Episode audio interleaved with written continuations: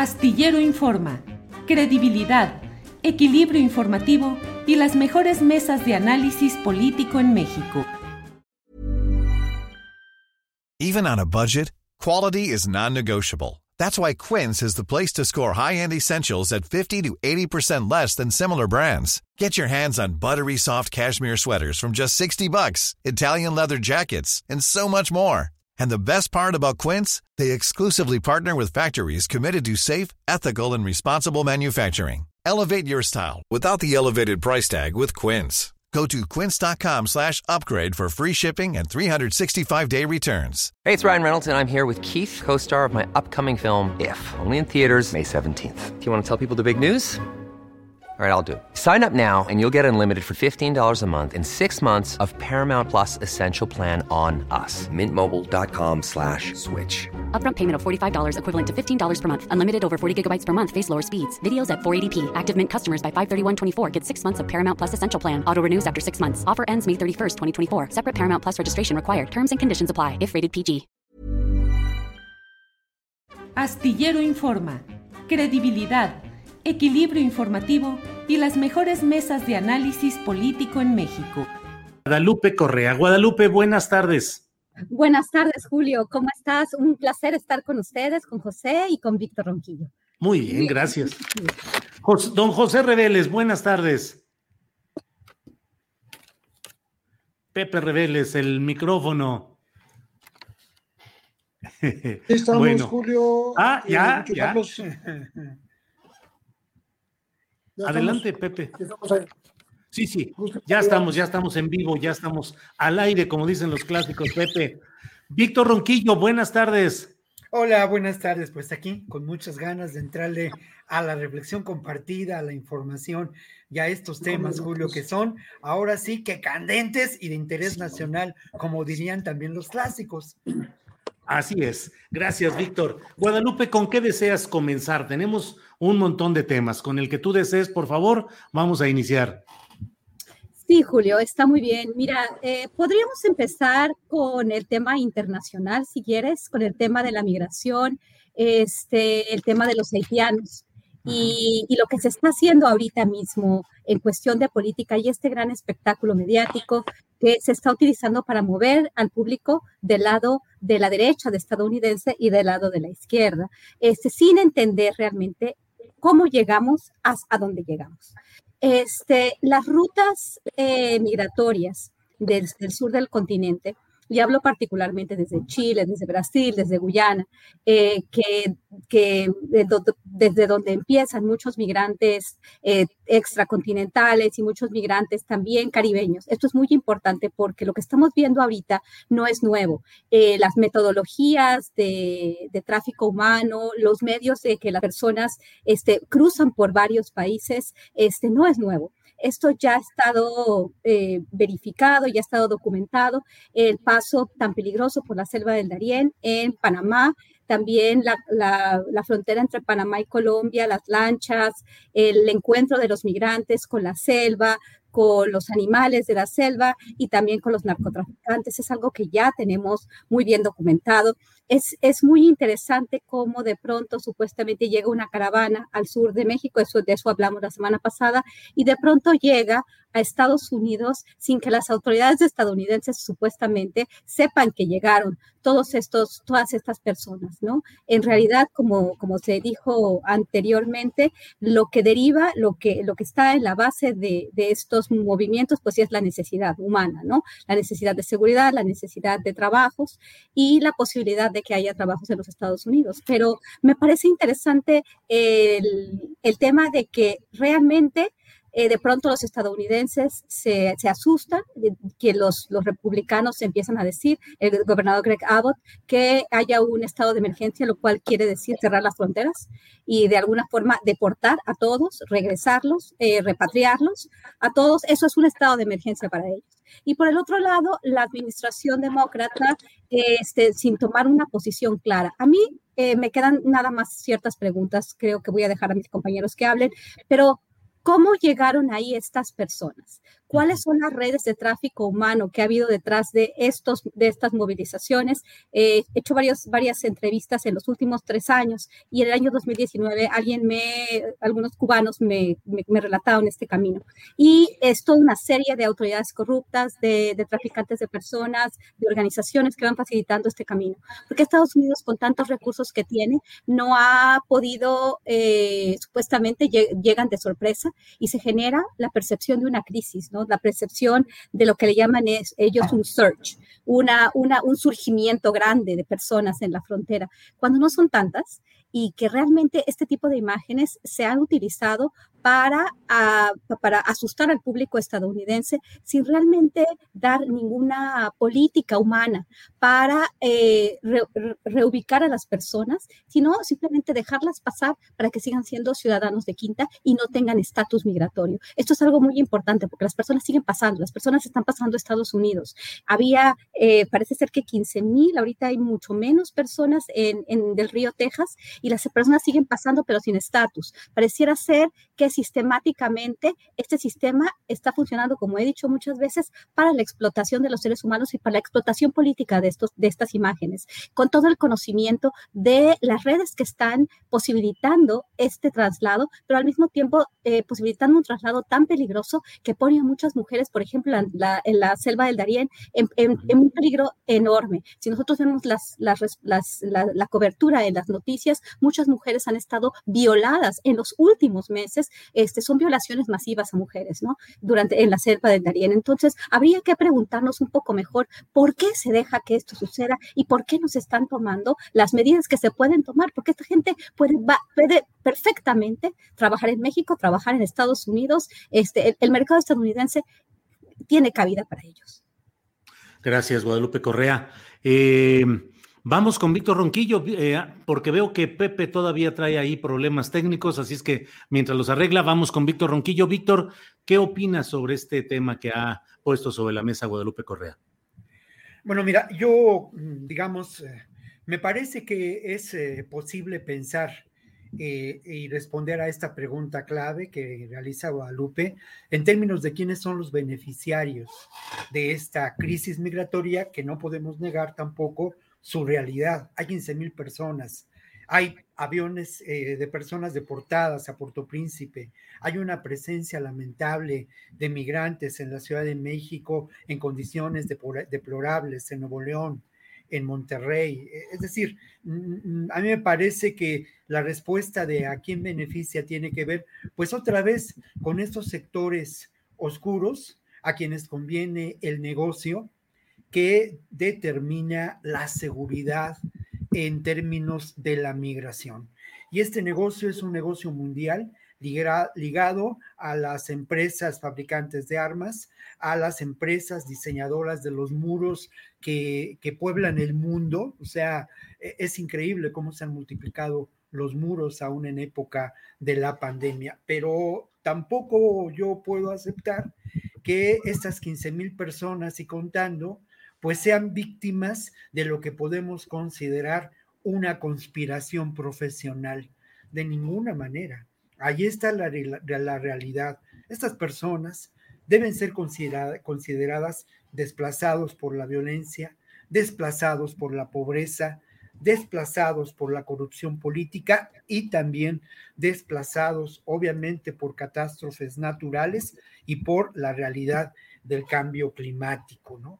A mí me parece que lo que está ocurriendo también nos debe hacer pensar en cómo este paradigma de la seguridad en términos del tema migratorio debe, ha mostrado su ineficacia a nivel del continente americano y a nivel mundial.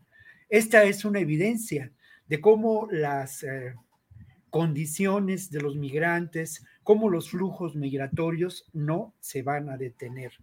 Y hay que considerar al tema migratorio más allá del tema de la seguridad y más allá del tema eh, económico. A mí me parece que tenemos que considerarlo como un elemento central del proceso civilizatorio. Todos venimos de algún lugar y esto ha transformado eh, la realidad humana, política y social de esta civilización, que por otro lado, y eso es otro tema, pues se encuentra en crisis, ¿no? Sin duda.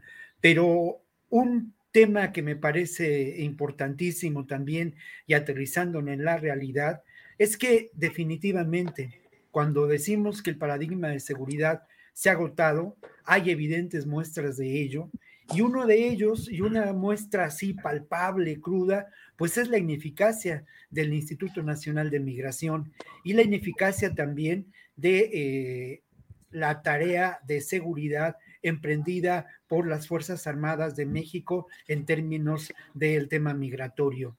Este, este rubro es el rubro que en este momento eh, ocupa uno de los principales lugares. La, la migración, el tema migratorio, y la respuesta por parte del gobierno mexicano, más allá del discurso político de López Obrador, se ha militarizado. Y digo que se ha militarizado no solamente porque 19 de los 32 delegados del Instituto Nacional de Migración sean militares o tengan una, una historia de vínculos con, eh, pues con la policía, ¿no? Y con la y con la, con la custodia eh, en penales y, historias bastante oscuras, ¿no? Sino lo digo porque al final de cuentas las decisiones que se han tomado en función de esto han procedido de manera ah, grave y preocupante por parte de esta estrategia militar. Sorprende también el que en esos momentos hayan Tapachula haya tenido un desahogo de migrantes y estos migrantes se encuentren ahora en el centro y en el norte del país, sobre todo los haitianos, ¿no? Ahora, respecto, lo voy a hacer, lo voy a decir muy brevemente, Julio, pero lo otro que es importante señalar es que de alguna manera en este conflicto que existe en este gobierno sobre el tema migratorio, hay también una parte que me parece que en este momento es preponderante para atender el tema desde una perspectiva diferente, desde una perspectiva económica en donde se busca la ah, instalación de los programas Construyendo Futuro con los jóvenes y Sembrando Vida en, eh, en, el Triángulo Norte, sobre todo. Y también se habla, también López Obrador habla de cómo esta fuerza de trabajo de los migrantes puede ser aprovechada para mejorar las, las condiciones de productividad en nuestros países. Eh, esto, es, esto es loable y esto me parece interesante, pero aún así me parece que el tema migratorio requiere de una visión mucho más, mucho más eh, profunda y eh, una visión que no solamente debe estar limitada a lo económico. Los migrantes no migran solamente por razones económicas y razones de sobrevivencia. Hay tras ello, como lo decía, pues eso, un impulso. Eh, amplio de, visión del mundo y de, una concepción de la realidad, pues, ¿cómo llamarlo? Renovada, ¿no? Sí, gracias, Víctor. Eh, Pepe Reveles, José Reveles, ¿qué opinas sobre este tema de la migración, los haitianos, la migración más allá del paradigma de la seguridad? ¿Cuál es tu opinión, Pepe? Pues mira, a mí me parece que el tema migratorio es multifactorial. No se puede atribuir a una sola causa, eh, como ya se ha dicho aquí, sino que confluyen muchas de ellas. Y sobre todo algo que sí la eh, puede resumir eh, el sentido de la migración es lo que decía Víctor, ¿no? Este proceso civilizatorio que se da en todo el mundo. Eh, yo creo que la frontera México-Estados Unidos es uno de los eh, lugares en donde se da mucho más movimiento que en el mundo. por supuesto está todo el Mediterráneo, todo el asunto de África hacia Europa, pero aquí nosotros tenemos este problema de muchas décadas Creo que lo que está haciendo el gobierno de México es contener no a los migrantes, no contener la migración, sino contener el problema que le puede causar en un momento dado eh, rebasar las capacidades del país, eh, dando salidas pues eh, inmediatas, como, como es el caso de, de, los haitianos que ya vio la autoridad en, en Ciudad Acuña, y, que les eh, ofreció eh, regularizarlos, y que es, creo que es un paso interesante, eh, incluso riesgoso en función de las capacidades del propio país para dar ocupación a sus, a sus propios habitantes. este, estos programas que menciona Víctor, que tienen que ver con sembrando vida y construyendo el futuro para los jóvenes, esas oportunidades económicas que tocan solamente la parte de la ocupación mm, de los empleos, de la, de la ocupación temporal a veces, ¿no? De, de, la gente en su lugar de origen, pues eh, es parte de la solución, pero no es la solución, ¿no? Todavía no es la solución. Eh, hay la insistencia del gobierno de la Cuarta Transformación de convencer a Joe Biden a través de Kamala Harris eh, y directamente de que le den ayuda a Centroamérica, que le den ayuda a los países del Triángulo Centroamericano porque eh, en vez de gastar dinero en la famosa iniciativa Mérida, eh, eso, no queremos helicópteros artillados, dijo el presidente, no, no queremos armas, queremos que haya dinero para el, desarrollo de la región. Creo que es, eh, es, es atinada la política, pero no es una política de hoy para mañana. Falta muchísimo para que esto pueda aterrizar y, va a depender exactamente de la, eh, de la capacidad que tengan los Estados Unidos de soltar ese, esos recursos, porque los tienen, los tienen y, y la mejor manera de, de, combatir el flujo de migrantes que no desean que invadan el sur de Estados Unidos, pues exactamente invirtiendo, invirtiendo muchísimo. Basta decir que eh, en la en, una sola guerra en, Afganistán invirtieron más de 200 mil millones de dólares. ¿Cuánto pueden invertir aquí? No, no llegan ni siquiera a invertir eh, mil o dos mil millones.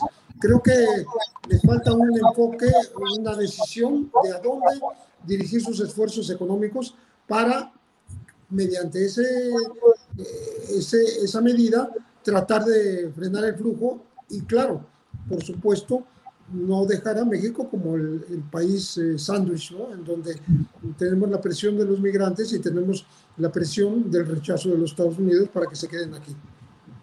Bien, gracias, eh, José Reveles, muchas gracias. Guadalupe Correa, y dentro de todo esto, por ejemplo, surgen noticias como la que habla de que Estados Unidos está triplicando la recompensa para los datos que ayuden a la captura del Mayo Zambada, que es conocido o reputado como el jefe máximo del cártel de Sinaloa. Eh, se dice que se ofrecen de 5 a 15 millones de dólares. ¿Qué opinas de esta noticia, Guadalupe? Sí, me, parece interesante. Quiero, quiero tocar y voy a este, juntar este, estas dos respuestas en una. Este comentario de Víctor con respecto a esta gran conspiración internacional con relación a la migración, pues este, el, el, tema, la palabra conspiración, pues se oye mal, ¿no? Pero sí hay conspiraciones y sí hay, este, sí hay grupos de poder grupos de interés más poderosos y tienen más capacidad de conspirar para lograr sus intereses. En este sentido, muchas de las cosas que a veces se dicen en esta mesa eh, podrían parecer una hipótesis de conspiración, porque podríamos hablar de lo que está sucediendo con el tema de la política de drogas de Estados Unidos o con el tema del manejo de las migraciones o, de la facilitación de los procesos migratorios. En realidad, eh, este, las personas que no conocen muy bien el tema en el campo este, no han seguido, no han dado un seguimiento a los procesos de facilitación de la migración por parte de los coyotes, por parte de las autoridades, por, por, por, muchas cuestiones. El tema de la migración, como el tema también de política de droga, tienen que ver con grupos de interés y es muy importante entender que aunque las personas eh, necesitan migrar a los movimientos sociales, hay desigualdad, un movimiento social no se da si no se dan diferente, si no hay diferentes, este, diferentes aspectos, diferentes eh, recursos económicos, eh, capacidades de liderazgo, marcos de en, enmarcamiento, como dicen las, las, teorías de movimientos sociales. Aquí también eh, quiero ir con esta otra, eh, ¿por qué el gobierno estadounidense estaría haciendo o poniendo, un, poniendo el ojo en un, en, un, este, en un narcotraficante que si bien es importante, las redes de tráfico de drogas ya no funcionan como funcionan antes, ya no tenemos, ya no tenemos estas estructuras familiares, este liderazgo, este capo que decide este, todo lo que va a suceder, este gran padrino, ya no funcionan así las redes de tráfico de droga. Además, tenemos este, la distribución de otro tipo de sustancias para producir drogas sintéticas que vienen de otras partes del continente. Entonces, en realidad, el tema del Mayo Zambada o el tema de los liderazgos es más bien un espectáculo que probablemente está destinado a tener un impacto en política. No entiendo eh, y no podría decir porque esto de plantear algunas hipótesis donde supuestamente hay una conspiración o probablemente este, ciertos grupos políticos o administradores eh, públicos en cierto país tratan de, de, tomar ciertas decisiones o de dar ciertos mensajes a través de este incremento, por ejemplo, en, las, este, en, la recompensa para, para, agarrar al mayo, ¿no? Este tipo de cuestiones han, sucedido a lo largo de todas estas décadas. Eh, esta, esta narrativa y, aquí quiero volver al trabajo de Osvaldo Zavala, que los, los, carteles no existen, tiene que ver más bien con esta narrativa, ¿no? Este malo del mayo, el, el este, vamos a poner una recompensa porque tenemos que dar luz de, de, otra vez de, de, lo malo que es el cartel de Sinaloa. Y esto está muy relacionado a la percepción que tienen los estadounidenses de los carteles mexicanos y colombianos, ¿no? Tiene que ver con los grandes capos, con el Chapo, con el Mayo, con el Mencho.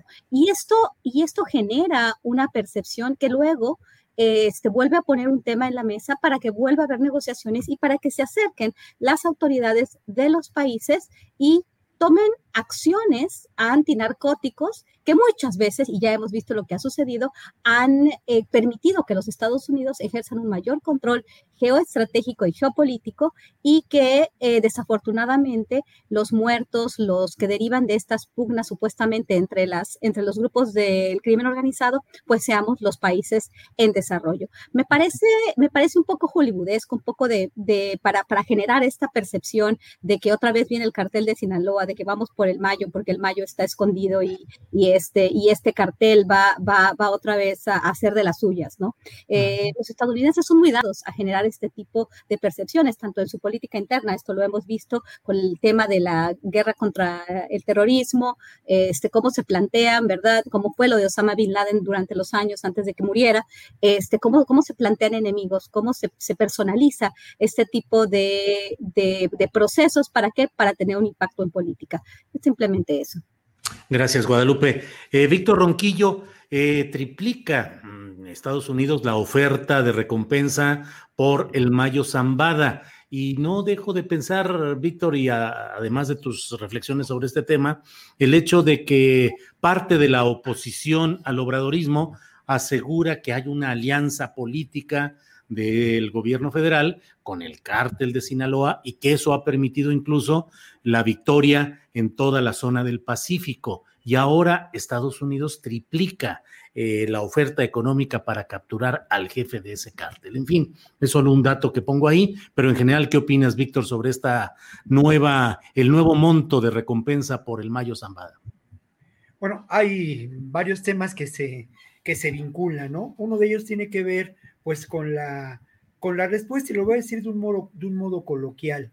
Pero ¿a quién beneficia calentar la frontera? ¿A qué intereses, a qué sectores, a qué grupos? Y esta respuesta tiene que ver también con lo que antes de esta crisis migratoria en la que hemos puesto los reflectores, discutíamos en esta mesa de trabajo. En esta mesa de trabajo discutíamos cuál era la relación que se planteaba en términos de seguridad eh, entre México y Estados Unidos a dónde íbamos después de la guerra del narco o nos manteníamos en ella. La presencia, tú lo decías, Julio, en alguna nota, ¿no? Con ese humor, de pronto, esas salidas este, de final de párrafo que son muy gratas. Puta, se les hizo costumbre venir a los, a los representantes de las agencias de seguridad de Estados Unidos y a estos altos mandos, ¿no? Mallorcas y compañía. Entonces, bueno, esto me parece que eh, está en este mismo eh, eh, marco de referencia, ¿no? Y a ello hay que anotar algo que es muy importante.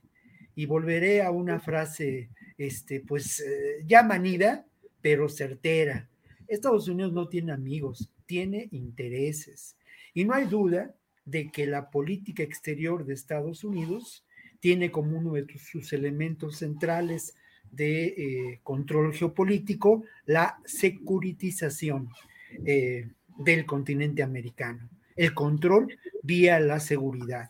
Y no hay duda tampoco, y lo hemos dicho hasta el cansancio, de que una de las bujías de la economía norteamericana sigue siendo eh, la, eh, eh, la, fabricación de armas y la industria, la industria, entre comillas, por llamarlo así, de la seguridad fronteriza.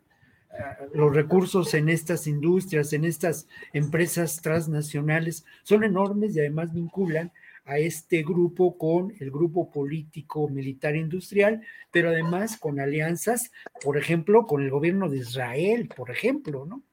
Entonces hablamos de, sectores eh, profundamente oscuros, profundamente conservadores, a los que en estos momentos alarma en buena medida lo que ocurrió antes de la pandemia. ¿Y qué ocurrió antes de la pandemia? Pues una insurrección efecto de la crisis de este sistema mundo en el que nos encontramos.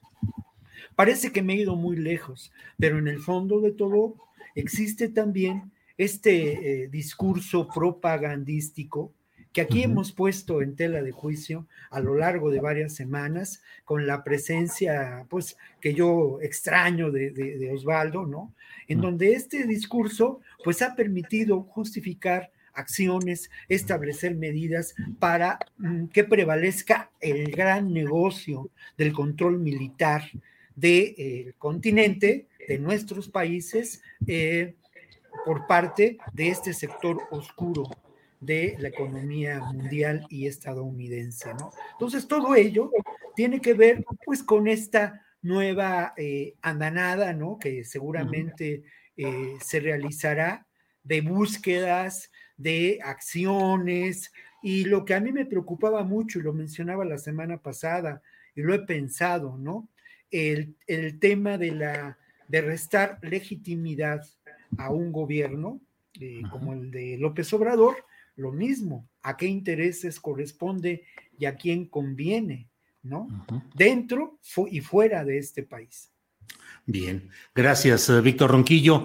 Eh, José Reveles, ¿qué opinas de este tema de la tres veces más el monto de la recompensa que ofrece Estados Unidos por la captura del Mayo Zambada?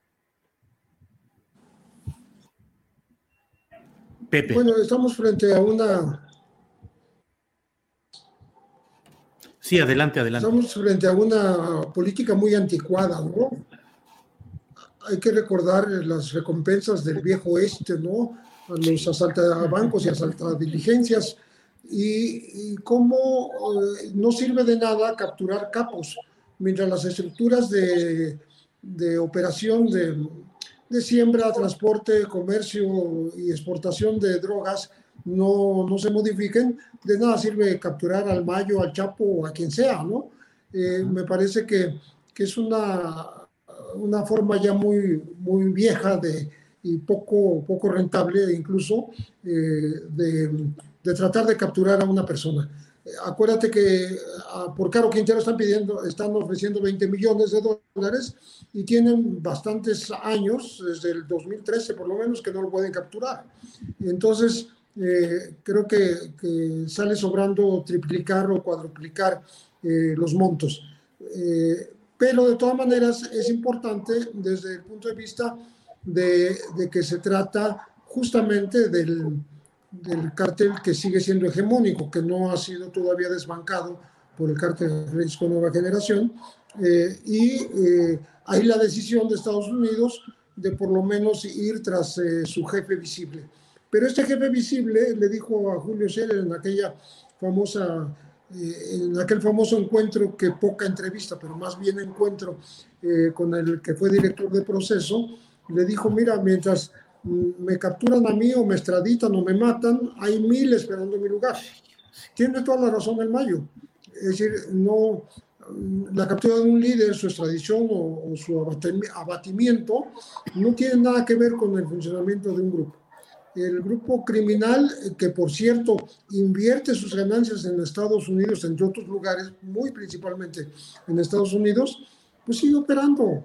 Eh, su, su hijo fue perdonado, vamos a decir, eh, este, le, quitaron el proceso penal y le dieron una, una pues una condena eh, a modo muy muy relativa de menos de 15 años, ya va a salir libre el Vicentillo. Le quitaron 1.353 millones de dólares según, según las autoridades eh, y el fiscal de Estados Unidos que lo, que lo, juzga, que lo juzgaron administrativamente sin que llegara a una corte. Eh, y pues ahora saldrá libre y saldrá a ayudar a su padre porque no, no, no veo de otra manera de que después de que toda la vida ha permanecido sin poder ser capturado, pues ahora sí lo vayan a capturar. Eh, no hay algún elemento nuevo que permita suponer que ahora sí va a ser capturable Ismael El Mayo Zambada.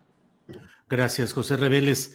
Em, Guadalupe Correa, pues eh, en estos días, en estas horas recientes, el pasado 21, eh, es decir, el martes, estuvo Rosa Isela Rodríguez, la secretaria de Seguridad Pública, en una, en una comparecencia ante senadores para hablar de hacer la glosa del tercer informe de gobierno en lo relativo a seguridad. Y dijo ella ahí, no venimos a ganar una guerra, venimos a ganar la paz. Y también dijo que abrazos, no balazos, no quiere decir cruzarse de brazos.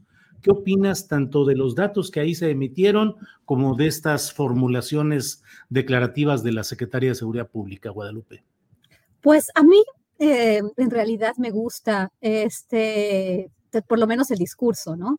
Eh, abrazos, no balazos, pero sin quedarse este, cruzado de brazos, me parece que es la manera en la cual deberíamos, deberíamos entre todos, ¿no? Porque muchas veces estamos simplemente criticando al gobierno mexicano este, sin hacer nada por los espacios en los que, eh, los, que tenemos, ¿no?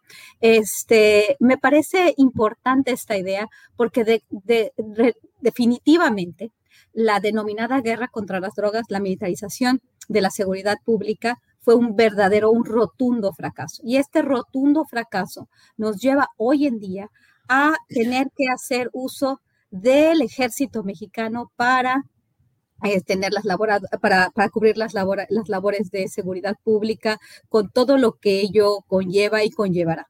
Independientemente de, del plan que se tenga para hacer de la Guardia Nacional una fuerza policíaca semimilitarizada efectiva, una fuerza policíaca semimilitarizada que no viole derechos humanos. El entrenamiento mismo de personal de la Guardia Nacional este, no, no es muy proclive a, que no se violen los derechos humanos. También con las redes de corrupción, el hecho de que llegue un nuevo gobierno que se dice no ser corrupto, como ya hemos visto estos años, no necesariamente va a llevarnos a una, a, una paz o a un, a un país sin corrupción un país transparente y sin corrupción como lo hemos visto. Hay muchos eh, problemas, pero también hay, unos, hay algunos aciertos y creo que esta visión de, de no continuar con una estrategia que fue totalmente fallida y esto tal vez lo vamos a platicar más adelante con el, las investigaciones del caso Ayotzinapa, cómo todo esto se deteriora, cómo todo esto sale a la luz, cómo toda esta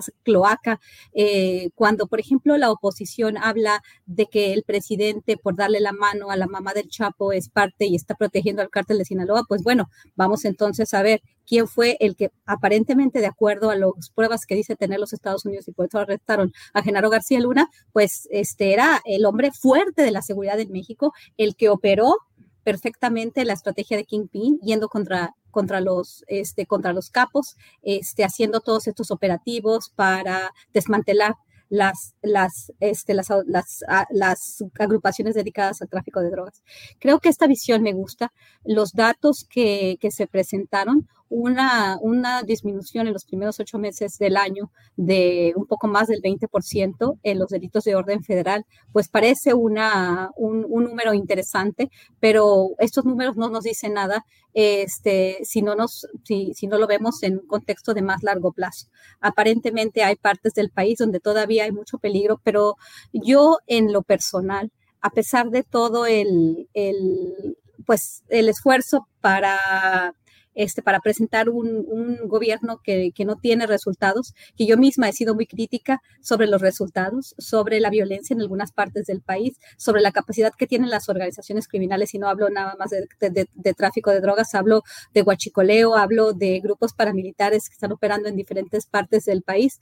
Eh, la visión parece ser la correcta y esperemos seguir en un camino de mayor este, disminución de estos crímenes, ¿no? A mí me gusta, me gusta la visión, me gusta este, ver que hay ciertos resultados en algunas áreas. Creo que el trabajo es, es demasiado. El problema con la fiscalía todavía, la cuestión de la investigación judicial y la conexión con el sistema penitenciario, yo veo ahí dos puntos muy, muy importantes donde, donde simplemente eh, la seguridad pública del día a día no, no, no, se puede hacer justicia en el país, ¿no? Estamos hablando de hacer justicia, de investigar, de, estamos hablando de también de llevar a término las investigaciones en, en, el sistema penitenciario. Y por ahí creo que la falta de coordinación es absolutamente importante. Creo que las, las instituciones dedicadas a la procuración de justicia en el país tienen unas debilidades impresionantes. Esta falta de coordinación entre algunos gobiernos locales y estatales con el gobierno federal es abrumadora. El caso, por ejemplo, de Tamaulipas con la federación, de Chihuahua, de otros estados que están gobernados por, por, partido, por otros partidos que son distintos a Morena y que, y que este, que en realidad desde el principio de esta administración han, se han, se ha, habido un golpeteo muy importante. Bueno, esto se tiene también que subsanar de muchas maneras, ¿no? Hay muchos problemas, pero bueno, eh, esta visión es, es interesante y, esperemos que vayamos por buen camino. Por buen camino. Guadalupe, muchas gracias. E invito a quienes nos están siguiendo en este programa para que nos acompañen luego de que termine esta mesa tan interesante, pero vamos a tener noticias eh, muy importantes que están sucediendo y de las cuales nos va a rendir cuenta nuestra compañera Adriana Buentello. Pero además, a las tres y cuarto de la tarde vamos a hablar con Daniela Pastrana. Ella es periodista y directora de Pie de Página. Ya ve que en el foro sobre periodismo que se realizó en la Universidad de Guadalajara ayer miércoles, eh, hubo solamente eh, tres mujeres entre 20 participantes y eso detonó una discusión que creo que es importante. La propia, el canal de televisión de la UDG me mandó una lista de 11 o 12 mujeres que dijeron que habían sido invitadas, mujeres periodistas relevantes, que habían sido invitadas y que no habían aceptado eh, la invitación, habían declinado. Entonces, vamos a hablar con Daniela Pastrana porque yo pienso, estoy seguro, pondría la mano al fuego para decirle que hay muchísimas mujeres que pudieron haber participado en ese foro y la propia Daniela Pastrana ayer hizo una lista de 100 o 100, 30, no sé cuántas personas, de mujeres que tienen una participación como periodistas, un criterio y un trabajo profesional muy interesante. En fin, le invito a quien nos está escuchando para que nos acompañe en esta otra etapa después de las 3 de la tarde. Víctor Ronquillo, sobre este tema del cual hemos hablado eh, con Guadalupe Correa, relacionado eh, con abrazos, no balazos, no quiere decir cruzarse de brazos. ¿Cómo ves todo ese enfoque que se, que se ha reiterado por parte de la Secretaría de Seguridad? Hi, I'm Daniel, founder of Pretty Litter. Cats and cat owners deserve better than any old-fashioned litter. That's why I teamed up with scientists and veterinarians to create Pretty Litter. Its innovative crystal formula has superior odor control and weighs up to 80% less than clay litter. Pretty Litter even monitors health by changing colors to help detect early signs of potential illness. It's the world's smartest kitty litter. Go to prettylitter.com and use code ACAST for 20% off your first order and a free cat toy. Terms and conditions apply. See site for details. Hey, it's Ryan Reynolds, and I'm here with Keith, co star of my upcoming film, If, only in theaters, May 17th. Do you want to tell people the big news? All right, I'll do it. Sign up now and you'll get unlimited for $15 a month in six months of Paramount Plus Essential Plan on us. Mintmobile.com slash switch. Upfront payment of $45 equivalent to $15 per month. Unlimited over 40 gigabytes per month. Face lower speeds. Videos at 480p. Active Mint customers by 531.24 get six months of Paramount Plus Essential Plan. Auto renews after six months. Offer ends May 31st, 2024. Separate Paramount Plus registration required. Terms and conditions apply if rated PG.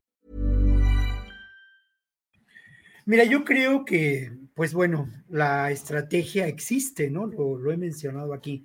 Si hay una estrategia y hay una acción política para abatir la seguridad, que por otra parte hay que señalar que de acuerdo a datos dados a conocer ayer por el INEGI, es el problema que mayor preocupación despierta en los mexicanos, ¿no? Esto, esto nos, nos, eh, nos muestra que esta realidad ha sido vigente, esta preocupación ha estado vigente en los últimos años, yo diría décadas. Ahora, creo que precisamente me remito a lo que ha generado este grave problema de inseguridad en nuestro país, ¿no?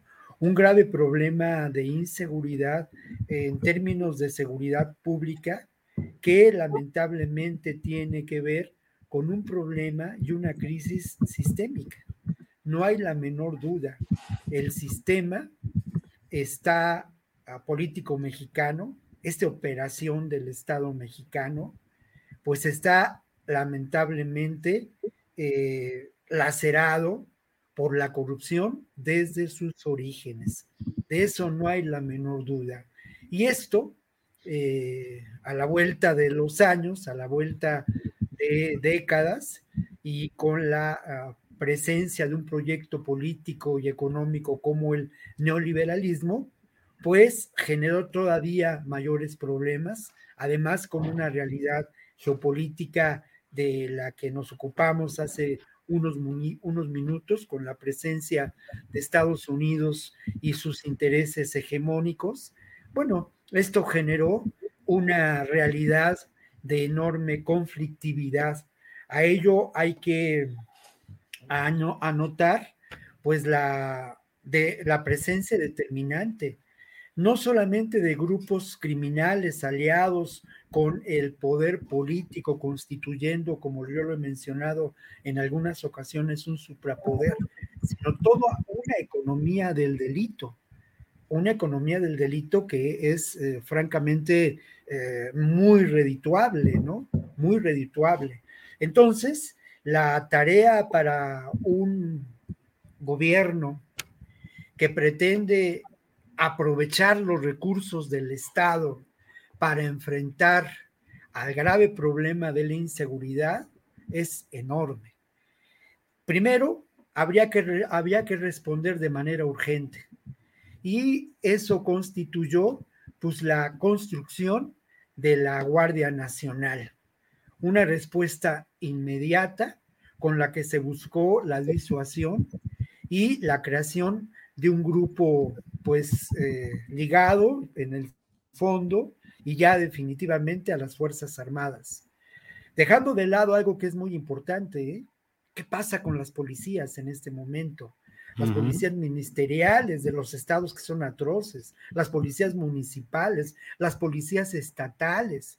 Bueno, ahí hay un caldo de cultivo de corrupción que ha sido un problema muy serio y que se agravó a lo largo de este, de este periodo eh, del neoliberalismo, ¿no?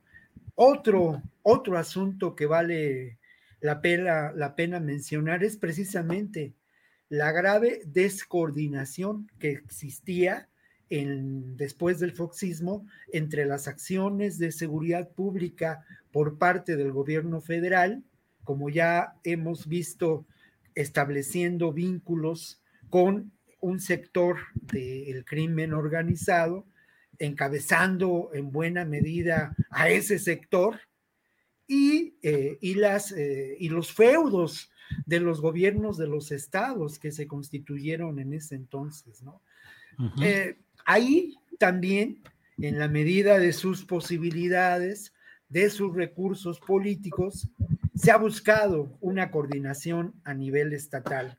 Mira, yo no sé la eficacia o no en términos reales de esa coordinación, pero no hay duda de que los datos que se han presentado a lo largo, pues ya un par de años o tres años en la mañanera, dejan ver que aún en momentos de enorme eh, calor político y de conflicto, como ocurrió con Chihuahua y como ocurrió con Tamaulipas, estos datos han resultado.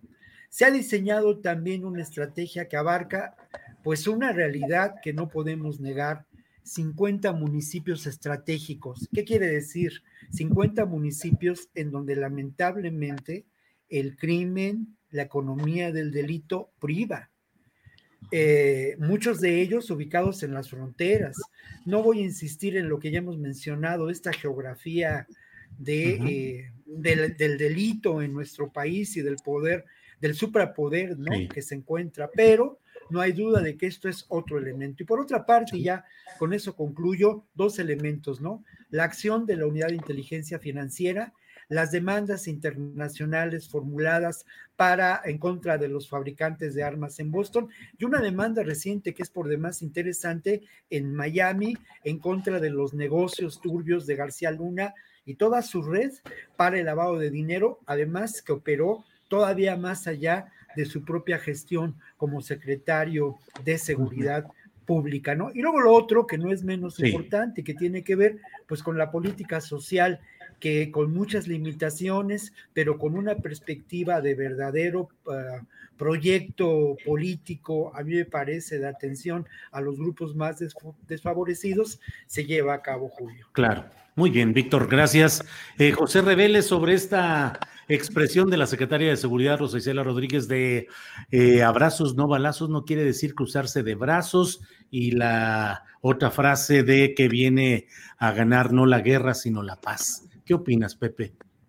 Mira, me quedo con no ganar la guerra, sino la paz, porque finalmente es como el epitafio al paradigma punitivo, a la confrontación mm, bélica en las calles eh, entre las autoridades y la delincuencia. Creo que eso, eso, es, eso es bueno, eh, pero que todavía no pega en la percepción de los mexicanos porque quiero juntar, como, como ya lo hizo Víctor hace un momento, eh, la información de la comparecencia de Rosa Isela eh, como secretaria de Seguridad Pública Federal y eh, los resultados de la encuesta nacional de victimización y percepción sobre la seguridad pública, la ENVIPE, en donde dice que el 58.9 de la población mm, superior a los 18 años sigue considerando como problema número uno la inseguridad. Es decir, llevamos varios sexenios de, que esto no se mueve. Eh, no hay alguien que haya logrado hacer bajar esta, esta percepción y creo que es, creo que es eh, algo preocupante. Y lo que decía Guadalupe, no es nada más la cuestión de la seguridad callejera o la seguridad eh, en general, sino el, el, hacer justicia. La gente está esperando lograr justicia. Y ahí viene otra cifra muy interesante, el 93.3 de cifra negra de denuncia de delitos. Es decir, no hay, no hay justicia porque el sistema está, está totalmente pervertido, pero tampoco hay denuncia porque ese sistema eh, está, está mal. Entonces, la, gente denuncia, no denuncia, la autoridad no investiga eh, de oficio, ¿no? Entonces estamos hablando de una cifra negra que sigue siendo muy alta, 93.3 de, de, no denuncia, eh, lo que nos lleva a, concluir que estamos lejos todavía de eh, pues lo que sería deseable, ¿no? Un, un, país con más seguridad, un país con más justicia por, por consecuencia, ¿no? y esto eh, le daría toda la razón exactamente a los abrazos y no los balazos, ¿no? Porque, eh, ¿por qué te cruzas de brazos como gobierno? Pues porque no hay quien te lo, no, no hay quien te esté eh, exigiendo que hagas cualquier movimiento, ya sea en materia de seguridad, en materia de justicia, y, por supuesto, eh, si no hay esa presión ciudadana, pues tampoco hay una, una, movilización muy activa por parte de las autoridades. Creo que aquí la ciudadanía tiene muchísimo que ver, muchísimo, eh, y, basado en, los, en la encuesta del ENVIPE, creo que falta más participación, más exigencia, más colaboración misma de la, de la ciudadanía en la construcción de un futuro que sea en paz, que sea con justicia. Gracias, José. Em, bueno, pues eh, Guadalupe Correa, tocamos el tema del cual ya ah, pasaste un poquito, lo comentaste en anterior intervención. Pues Ayotzinapa, siete años después, ¿cómo lo ves, Guadalupe? Ay, es un tema que parece no tener fin. Y yo, después, el 26 de septiembre de este año se cumplen siete años de esta tragedia, de esta tragedia en muchos sentidos, eh, como, como tal, y todas las investigaciones, esta creación de la verdad histórica que de manera muy desafortunada, pero también afortunada, eh, unió a la sociedad civil mexicana para gritar eh, que fue el Estado, para, para, que, para estar en contra de esta verdad histórica que nos querían imponer, cuando sabíamos que las cosas no habían sido así, cuando, cuando sabíamos que había muchos más involucrados, muchos actores del Estado mexicano en sus distintos niveles. Eh, y bueno, eh, desafortunadamente, todo lo que quedó de esa administración de Enrique Peña Nieto se utilizó en, seguirle seguir tratando de ocultar las evidencias, en seguir tratando de defender a como diera lugar esa verdad histórica, aunque aparentemente se había desterrado el, el término, ¿no? Es, fue, es, un, es, un, es un tema tan, tan terrible. En el año 2018, el presidente de México, eh, pues anuncia que se va a crear esta, esta Comisión de la Verdad, una fiscalía especializada para la investigación de lo que sucedió en Ayotzinapa. Y bueno, este, ahorita tenemos un fiscal especial, reuniones del subsecretario de Derechos Humanos, eh, Migración y Asuntos Religiosos, Alejandro Encinas, y, me da a veces la impresión, y por eso digo, ¿qué está pasando? ¿No? Me da la impresión de que, de que todo lo que se reconoce, los familiares han dicho, em, sabemos que, que algo se tiene que hacer, que no hay verdad histórica, que esa verdad histórica se consiguió eh, con testimonios, con, con, testimonios amañados, este, con prácticas de, que, conocemos, ¿no? Para, para hacer que esa verdad histórica quedara en como ellos querían que quedara. Eh, desafortunadamente en estos tres años no hemos visto muchos avances, inclusive uno de los principales eh, acusados en este caso este, José Luis Abarca, el ex alcalde de, este, de Iguala, y su esposa siguen en la cárcel, pero no se han podido eh, definir bien, no se han podido este, integrar bien los expedientes donde supuestamente hay pruebas que los incriminan de manera directísima, ¿no? Y siguen esperando un proceso y este proceso no avanza. ¿Qué es lo que está sucediendo? ¿Qué es lo que está sucediendo con relación a la participación de las Fuerzas Armadas? ¿Qué tanto temen o qué, tanto, o qué no se pueden integrar bien los expedientes en este país? Realmente esto me hace pensar en otros casos. Este es un caso, este es un caso eh, fundamental para entender lo que está pasando en México. Es, un, es una tragedia muy importante y no podemos avanzar en esto cuando también lo que está sucediendo en, otros, en otras partes de la República, pienso otra vez en el caso de Tamaulipas, pienso en el gobernador, que no nos podemos poner de acuerdo, que no puede funcionar las fiscalías especializadas, no puede funcionar todo el aparato de procuración de justicia, de investigación para poder hacer justicia. Realmente esta palabra hacer justicia en todos y cada uno de los niveles que se, que, se requiere, es, que se requiere hacer justicia, no está pasando en México. Yo estoy muy decepcionada eh, en realidad con este tema, con el tema de Ayotzinapa. ¿Qué tanto supuestamente se encuentran otros restos ¿no? de, personas en otra parte eh, cercana a los hechos y entonces se va a hacer una investigación? Pero ¿por qué hasta ahorita no tenemos nada? ¿no? Es, es muy complicado. Yo estoy pues muy descorazonada y pienso que muchas veces en el país se hacen mucho, se hace un espectáculo también, todos se aplauden, se reúnen, vamos a hacer una comisión de la verdad, vamos a, vamos a hacer justicia transicional. ¿Qué justicia transicional? No hay absolutamente nada si no podemos entregar un expediente. Es, muy penoso y, vamos a ver si se siguen pasando los años, como pasó en el caso de los 72 migrantes de San Fernando, Tamaulipas. Van pasando los años, van pasando 11 años y no sabemos ni siquiera qué fue lo que sucedió. Tenemos uno que otra persona en prisión y ningún expediente bien integrado. Es una verdadera pena. Gracias, Guadalupe. Pues eh, Víctor Ronquillo, lo que nos dice Guadalupe me parece contundente y me parece muy descriptivo de lo que sucede, pero por favor, tu punto de vista, Víctor, sobre estos eh, Ayotzinapa siete años después. Bueno, yo eh, valdría la pena eh, retomar, vale la pena retomar la entrevista que realizaste ayer con, con Vidulfo, ayer o antier, no, no, no, recuerdo muy bien. Antier, pero es una entrevista que no tiene desperdicio, ¿no? Y no tiene desperdicio, pues, eh, eh, por la oportunidad en que se realizó, por las declaraciones de Vidulfo y obviamente, pues, por tus cuestionamientos, ¿no? de buen reportero, de buen periodista, de buen analista, Julio, y no es, no es coba, sino es simplemente, pues ahí está, ahí está el documento periodístico, ¿no? Me parece que hay un par de elementos que yo destacaría sobre esta entrevista, ¿no? Lo primero, que Dividulfo asevera que los dos, las dos instituciones que han mostrado mayor reticencia en términos de lo que podía considerarse la investigación del caso Ayotzinapa, pues son, y no sorprende a nadie, la Fiscalía General de la República y el propio Ejército Mexicano.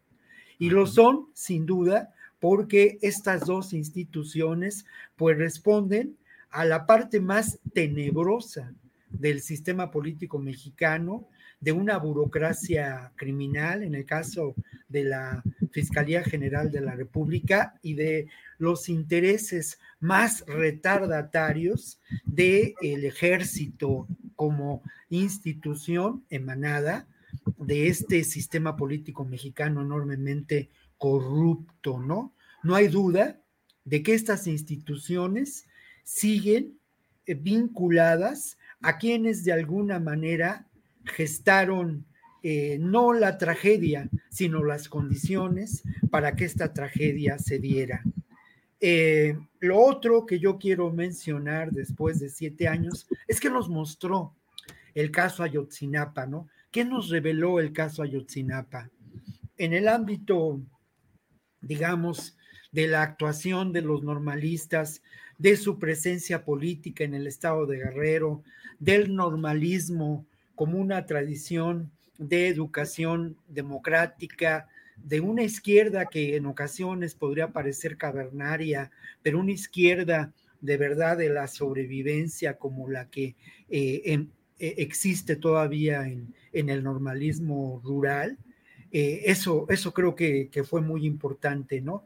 Este, este proceso lo que nos enseñó fue la existencia de este normalismo rural, que por cierto, y ahí viene la segunda parte, bueno, su actuación política en el estado de Guerrero se había significado de tal manera en favor de muchas causas justas que ya se la tenían eh, prometida, ¿no? Ya los tenían bajo la mira los sectores más conservadores de ese estado de Guerrero que hoy prevalecen. ¿Qué sectores? Por una parte, lo que podemos considerar la narcopolítica. Creo que, no hay otro término para definirlo. Por otro lado, el caciquismo, vinculado también a, a, la narcopolítica. Y por otro lado, los integrantes de lo que podemos considerar las instituciones de seguridad y de las decisiones políticas. Todo este suprapoder eh, el caso de Abarca y de María de los Ángeles Pineda también es demostrativo de la crisis eh, del sistema político mexicano y la crisis eh, ejemplificada de manera muy contundente en el Partido de la Revolución Democrática de esos años. Hay información que nunca fue desmentida de cómo Abarca compró su candidatura a quien ocupaba la presidencia del Partido de la Revolución Democrática en esos años. Por otra parte, había sido a lo largo de, y uno revisa el expediente, el grueso expediente del informe de la CNDH, y, había sido denunciado pues meses, años antes, esta vinculación y este involucramiento de eh, Abarca y de su mujer con, lo, con el cártel de Guerreros Unidos. Y uno se pregunta, ¿por qué si fue denunciado en lo que entonces correspondería a la instancia del Consejo de Seguridad del Estado de Guerrero, ¿por qué no se actuó? Pues no se actuó por negligencia, por omisión o por una evidente complicidad. No hay duda de que este crimen fue un crimen de Estado porque involucró a instancias claves en la operación del Estado en términos de seguridad cómo el ejército y muchas instituciones como las policías municipales, las policías estatales, eh, las policías municipales y la policía estatal y la policía ministerial estatal, los de la secreta, para decirlo de otro modo, involucrados no solamente en la desaparición de los 43 que nos siguen faltando, sino involucrados en el tráfico de, eh, drogas, con el gran negocio del tráfico de heroína, de acuerdo a, la, a la hipótesis que uno puede considerar. Lo último, Julio, que es parte también de la entrevista que realizaste con Vidulfo, pues tiene que ver con una información pues lamentable pero real, ¿no? Hay información y Vidulfo la dio a conocer eh, de manera clara de que las víctimas de esta desaparición fueron separadas en grupo y luego, pues lamentablemente, fueron asesinadas y al parecer, pues bueno, luego fueron, y esto ya no corresponde a la entrevista, es una información que se dio a conocer en diferentes medios, fueron cremadas en diferentes, en diferentes lugares. Ojalá y no fuera así, y ojalá los 43 estudiantes o los sobrevivientes de esta tragedia, pues estuvieran en campos de, en campos de trabajo forzado, ¿no? O, o aparecieran. Lamentablemente esto parece, parece muy remoto, Julio. Víctor, muchas gracias. Son las 3 eh, de la tarde con dos minutos. Estamos ya en la parte final de esta mesa. Eh, recuerde que a las 3 con 15 minutos vamos a entrevistar a Daniela Pastrana acerca de si hay o no hay suficientes mujeres periodistas para participar en foros sobre periodismo como el que se acaba de realizar en la Universidad de Guadalajara. Pero bueno, eh, José Reveles, por favor, ya para cerrar esta mesa, danos tu opinión sobre este tema, Mayotzinapa a siete años. Sí, muy brevemente. Eh, me parece que eh, el avance o, la, la, línea que está tomando la investigación es esta última que mencionaba Víctor, respecto de que eh, fueron liquidados de manera muy violenta, cremados posiblemente los jóvenes normalistas en varios sitios y no en el basurero Cocula, como lo sostenía la Procuraduría General de la República en tiempos de Jesús Murillo.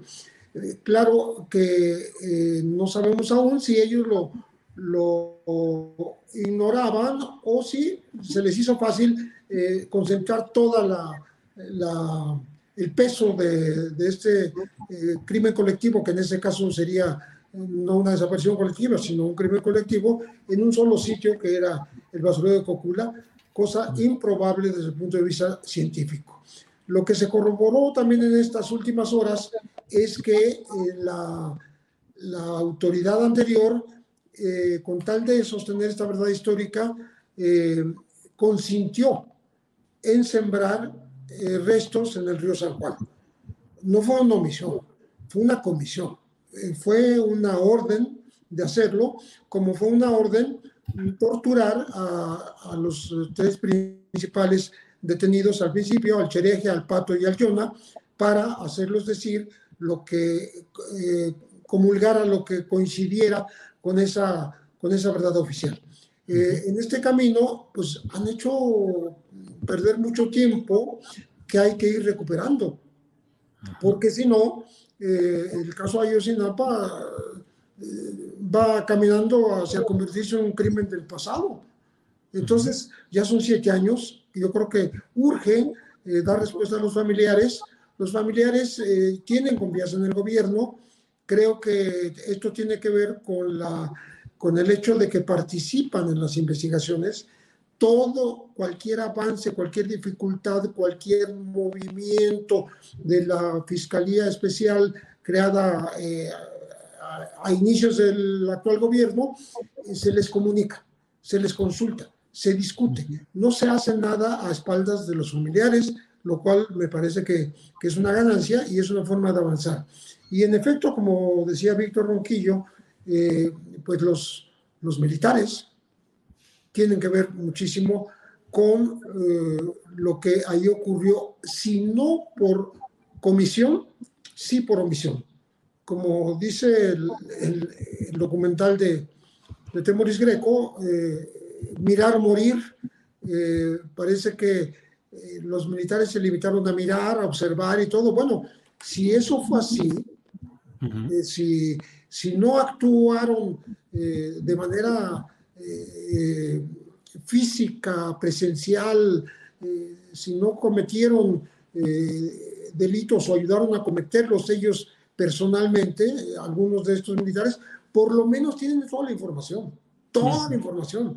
Tenían el dominio del, dominio del C4, tenían eh, informantes en las calles, los famosos GISES, grupos de información de, de zona, eh, tenían eh, estos bloques de información de, compuestos por gente especializada en inteligencia. Entonces, esa información está ahí y no vemos que fluya. Eh, yo creo que la Secretaría de la Defensa Nacional está en la coyuntura y en la oportunidad histórica de demostrar que no encubre crímenes de sus pares que hayan sido cometidos este, incluso recientemente y eh, que, se aporte toda esta información para que avance realmente este, la investigación, porque se ha avanzado a base de declaraciones, de testigos que han sido beneficiados a base de eh, terceros informantes, etcétera. Eh, pero partimos del hecho de, este eh, gobierno, de este narcogobierno que había en Iguala, en donde desde que llegaron los Abarca, que son, están unidos familiar, familiarmente incluso con, con la delincuencia organizada de la zona, eh, y eh, de alguna manera compraron su candidatura, eh, bueno, pues está, está esta narcopolítica, pero también está la presencia de los militares que ponían a los jefes de seguridad de todos los municipios. Eso que no se olvide, porque ahí hay un actuar muy específico que debe investigarse a fondo y creo que es la única manera de avanzar. Urge, urge avanzar en el tema de los 43. Urge avanzar. Pues eh, José Reveles, muchas gracias. Gracias a los tres participantes de esta siempre extraordinaria mesa sobre temas de seguridad. Guadalupe Correa, muchas gracias. Buenas tardes. Buenas tardes, Julio. Un placer, como siempre, estar aquí y les mando un saludo a todos ustedes, a, ti, a Víctor y a José. Que tengan una muy bonita este, tarde y nos vemos el próximo jueves. Hasta luego. Gracias, Guadalupe. Víctor Ronquillo, gracias y buenas tardes. Pues siempre muy grato, Julio, porque al final de cuentas, en este espacio uno puede atreverse a decir muchas cosas que lamentablemente en muchos otros espacios no es posible. ¿eh? Eh, mira, el asunto de la libertad de, de, expresión, de la libertad de prensa que se discutió ayer en la Universidad de Guadalajara, tiene que ver, la verdad, y yo quiero rematar con ello, no tanto con la censura que puede ejercer el Estado mexicano, sino que con la censura determinada por los intereses económicos y políticos de los grandes consorcios de información que existen todavía en nuestro país y en donde pues los, los, de, los de la última fila somos los periodistas que vivimos en condiciones cada vez más precarias, Julio. Gracias, gracias, Víctor Ronquillo. Eh, José Reveles, buenas tardes y muchas gracias. Gracias por la invitación y gracias por compartir a Guadalupe y a Víctor. Un abrazo. Gracias a los tres, nos vemos. Para que te enteres del próximo noticiero, suscríbete y dale follow en Apple, Spotify, Amazon Music, Google o donde sea que escuches podcast. Te invitamos a visitar nuestra página julioastillero.com. Ever catch yourself eating the same flavorless dinner three days in a row? Dreaming of something better? Well, HelloFresh is your guilt-free dream come true, baby. It's me, Kiki Palmer. Let's wake up those taste buds with hot, juicy pecan-crusted chicken or garlic butter shrimp scampi. Mm. Hello Fresh. Stop dreaming of all the delicious possibilities and dig in at HelloFresh.com. Let's get this dinner party started. When you need mealtime inspiration, it's worth shopping Kroger, where you'll find over 30,000 mouthwatering choices that excite your inner foodie. And no matter what tasty choice you make, you'll enjoy our everyday low prices, plus extra ways to save, like digital coupons worth over $600 each week. You can also save up to $1 off per gallon at the pump with fuel points. More savings and more inspiring flavors make shopping Kroger worth it every time. Kroger, fresh for everyone. Fuel restrictions apply. Para que te enteres del próximo noticiero, suscríbete y dale follow en Apple, Spotify, Amazon Music, Google o donde sea que escuches podcast. Te invitamos a visitar nuestra página julioastillero.com.